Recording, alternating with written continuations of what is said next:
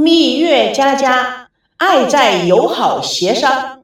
长篇有声小说，荣海兰创作，今天即将播出第二十一幕第七集《第一个吃螃蟹的人》。那天晚上，在日本料理包厢内，赵美娇抢坐在赵维康与赵熙的中间，孙娜和秦律师坐在他们的对面。赵美娇不时给赵熙夹菜，一脸关切呵护。赵熙满脸尴尬，却又拿他没办法，不时转眼看着孙娜。孙娜的眼睛笑眯眯地看着赵熙，一副尴尬的表情。他觉得非常好玩，同时他也了解赵美娇的骄傲小公主的作风。他知道自己越生气，那个小无赖就会越高兴。他干脆表现得非常大方自然，似乎根本不把那个臭丫头当回事。那样子。那个小无赖才会更生气，他心里面哈哈哈的暗笑，哼，看我怎么整你！赵维康哪里知道孙娜心中的算盘，见到情景哭笑不得，却又阻止不了，只好倍加关照孙娜，给她掏汤倒饮料，给她最尊贵的照顾。秦律师在一边做一个心知肚明的局外人，他看着众人各有其目的。忙忙碌碌的颇为好玩，大概有十几分钟，这四个人还是在纠葛交错。他不得不举杯了。哎，本来不应该我先举杯，但是看你们每个人都很忙，所以我借花献佛。台湾的赵家与北京的赵家，现在为我们终于达成共识，干一杯！赵美娇立刻接话：“哎。”大律师也有闹 K 的时候啊！台湾的赵家是对的，北京的赵家是不成立的。赵维康见赵美娇又开始说荤话，赶紧扯开话题：“啊你们女士随意，我们干了。”赵美娇站起来，端起了可乐杯，清清嗓子：“慢点！”他看一看每一个人，严肃地说：“我已经举杯了，你们现在都把酒杯举起来，听我说话。”他看看每一个人，直到大家把杯子都举了起来，他才继续的说：“我来正式介绍一下，这位是我的哥哥赵维康先生，龙族卫视 CEO 兼小老板；这位是秦律师，龙族卫视法律部部长；这位是孙娜小姐，未来的北京人在台湾的节目主持人；这位是赵熙先生。”孙娜小姐的经纪人，同时兼任北京人在台湾的创意总监。赵熙看看众人，怎么又是创意总监？赵梅娇抢着说：“现在一端杯，大家都是自己人了，每个人的才华都要物尽其用。翻看你的历史，我哥哥说你做创意总监是最合适的。”赵薇康很尴尬的看了一下赵熙：“哦，对不起啊。”这只是我们商量的，还没有跟你讨论过。这也是我们觉得这个职位非你莫属。虽然看了很多关于台湾介绍的书，但是基本上我还不是了解台湾，我怎么能够当创意总监？你虽然不了解台湾，那没有关系。我们有很多的策划人，但是你知道大陆人的心理，以及他们需要看什么。当然，现在这个场合是比较尴尬的，而且也不是很正式，但我们也是非常非常希望你能够接受。孙娜抢着说：“我认为赵老板说的非常有道理，我觉得赵熙也可以胜任这个职位啊，我们就这么说定了。”赵熙看了眼孙娜，孙娜耸耸肩，举起了香槟酒杯，其他的人也分别换了香槟酒杯，碰在一起。赵美娇说：“希望我们大家能够精诚合作，共创成功。”赵维康端起杯子向赵熙说：“兄弟，今天能够跟孙娜小姐顺利签约，还要多多感谢你的支持。以后节目还需要多多仰仗你的出谋策划。相视是缘，来为我们的合作干杯！”两个人碰杯，今后能与赵老板一起共事，还望多多指教。秦律师端起酒杯跟赵维康碰杯，北京人在台湾的新创意，再加上我们能够请到这么漂亮的主持人，肯定会火。祝这档栏目开门成功，来个满堂彩。赵美娇赶紧的接话：“有本姑娘做军师，更是火上加火。”赵维康也随着众人笑着说：“做节目的关键，能够做出人人心中有、个个眼底无的作品来。现在这个栏目宏观意识正好逢时，再将围观的细节做到尽善尽美，不怕收视率不上去。”孙娜看了一眼赵美娇，站起来说：“我觉得人的生命过程蛮有意思的，变化莫测。真不敢相信，我们现在坐在这里，大家讨论的是一档新的栏目。既然我们现在已经要做了，我希望我们全心全力、精诚合作，打开大门，顺利成功。”赵美娇也跟着在一旁敲边鼓，指着孙娜说。大螃蟹说的太好了，谁是大螃蟹啊？赵美娇看着孙娜说：“你横行霸道，不是像个螃蟹一样吗？”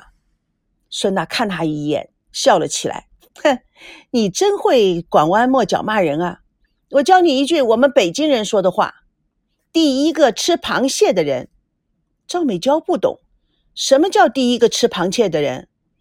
第一个吃螃蟹的人的意思就是第一个做别人没有做过的事情。秦律师怕赵美娇说的太多惹火孙娜，立刻端起酒杯，呵呵，嗯，那就预祝第一个吃螃蟹的人成功。赵美娇似乎很用脑子想了一想，不对呀，嗯，也对，但是我们都是第一个吃螃蟹的人，因为我们现在做的事情都是别人没有做过的。所以呀，我们的剧组叫做第一个吃螃蟹的剧组。我们这几个人呢，都叫做第一个吃螃蟹的人。哇塞，我实在是太聪明了，对不对呀？大家都看着他，他把眼睛瞪得好大好大，一副很萌的样子。哎，你们大眼瞪小眼的干什么？这么简单的问题，你们都回答不出来吗？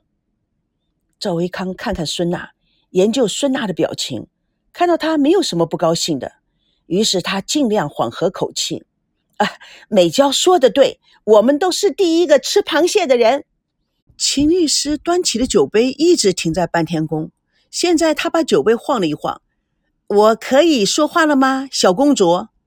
赵美娇很大人味的点点头。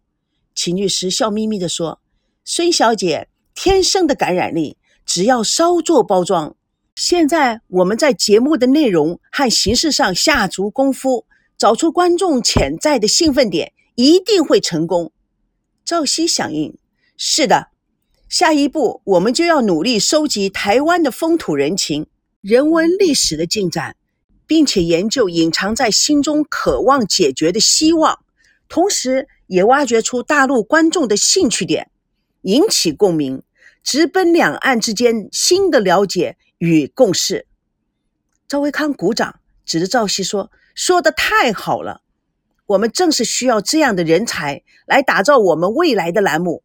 兄弟，有你助阵，我就是如虎添翼了。”两个男人愉快的碰杯。孙娜左看看，右看看，瞧这对台海兄弟，不知不觉的就将我出卖了。秦律师嘿嘿的笑了两下。可是卖了个好市场、好价钱啊！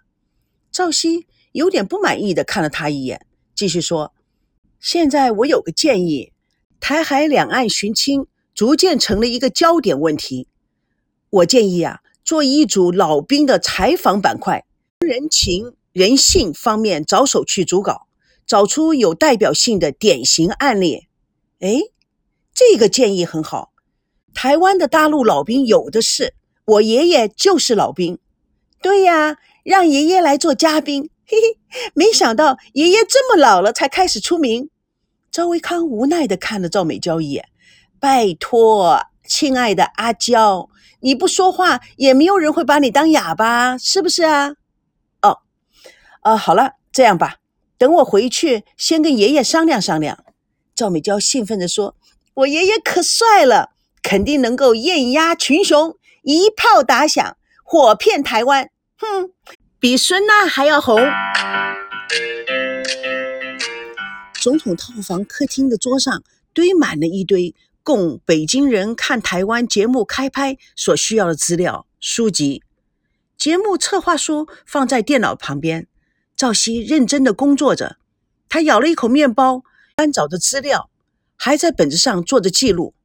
孙娜穿着真丝的睡袍，悠哉悠哉的坐在沙发上，一面看电视，一面大声的嗑着瓜子。赵熙皱着眉看着他，他却是那副悠然自得的样子。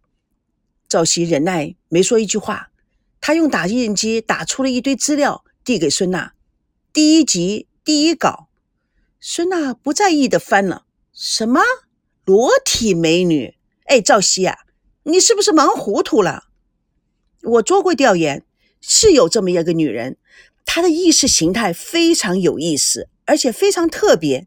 这个啊是内地没有的，所以呀，将她加入在第一集里面。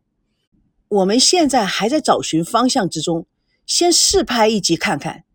这几天啊，我一直很认真的研究这个主题。我觉得只放在台湾播出啊，太可惜。这个栏目啊，我们要争取在两岸三地都播出。假如我们做的对的话，我想全世界的华人电视台，甚至老外的电视台都会有兴趣的。孙娜对赵熙说的话似乎没听到，他的一门心思都在另外一个境界。突然，他打断了赵熙：“哼，你认识他？”赵熙突然被他中断，不觉一愣，然后再反应出来：“哦，我已经访问过他了。我觉得像这种栏目，我们必然要有一点特别的亮点。”哼，我是节目主持人哎，你去访问他，为什么不带我去啊？赵熙听出他不太高兴：“你是节目主持人，我是总策划，从今天开始，我不要再听到你这种非专业的说话方式。” OK，在创业篇第一集中，一定要先发制人，一棒子就要把别人打得昏头转向，才会成功的。孙娜憋憋嘴，小声的嘟哝：“哼，弄得跟真是一样。”赵熙不太高兴的说：“既然做了决定，要做就要做的最好。你现在代表的是大陆的北京人，还有以后我工作的时间，你不要那么大声的嗑瓜子。”孙娜被赵熙的认真态度闹到有些心痒痒的，她调皮的敬个礼：“Yes, sir。”赵熙看了他一眼：“好吧，你去睡吧。明天一早剧组开会研究剧本，你要仔细听，你要发言，讲话要有道理，要有大家风范，不能出错，你知道吗？”孙娜看看他，知道今天晚上没戏唱，无可奈何的说：“好吧。”那我去睡了。赵熙头也不抬，嘴里呜弄一声就开始工作，一直检查稿件到深夜。累坏了的他歪在一堆资料中睡着了。孙娜从卧室里出来，看到心疼的蹲在他的身边，望着他。看起来工作中的男人最有魅力。亲爱的，累坏了吧？放心吧，我也会加倍努力的，不会让你白费功夫。他轻轻地给赵熙盖上了毯子，忍不住凑上去亲了他一口。赵熙有点感觉，孙娜吓得赶紧跑回了卧室。